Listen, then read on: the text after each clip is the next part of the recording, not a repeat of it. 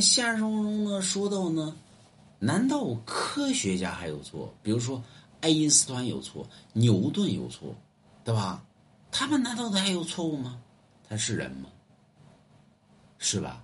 是人就得犯错误，所以爱因斯坦不一定他是对的，他也是个平常的人，他跟我有啥区别呀？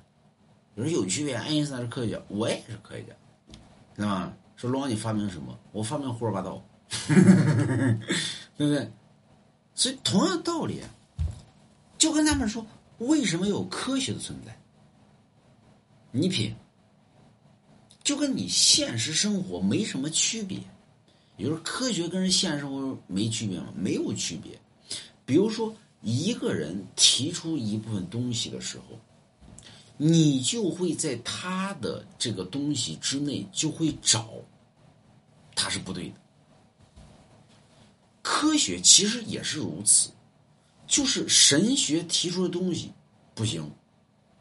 我就得否定于你，显示出我的能耐。就比如，咱们看很多的明星、网红在参加于某档节目的时候，人都有一个叫东西叫什么“争强好胜”。比如说，这个明星，那么在提出某个东西的时候，这个人就得怼他，对吧？如就是旗鼓相当的情况下。就是我得怼你你说的不对，对吧？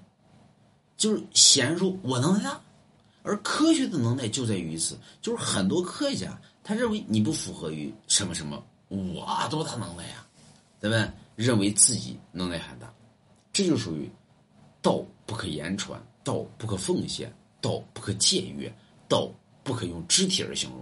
那么何为道？道直在人的心中。世界上没有真真正对，也没有真正错。错对只是人站的立场不同，得出的结论也就不一样。那么咱们现在所谓的科学，你咱经过这么些年了，对吧？这么些年，咱们说历史上的东西，很多东西可能是模棱两可的，成者为王，败者寇。但是在于近代的很多东西，咱可都是经历过。十年前，你经历过吧？十年前提出的东西，你认为它是对的，十年后，你会发现，它是错的。但当年斩钉截铁告诉你这是对的。再说近点的，三年前，对吧？疫情，当年呢，多少人斩钉截铁，对吧？但是后来发现呢，自己是大傻。所以，怎么说来着？刚才为什么讲这个？忘了。符合性的东西，很多东西提出的重要的标准就是羡慕、嫉妒、恨，没有对错，就是为了争强好胜。大家理解东西，你理解吗？你都理解。但是为什么你不认知？原因就是因为你有争强好胜之心，没别的。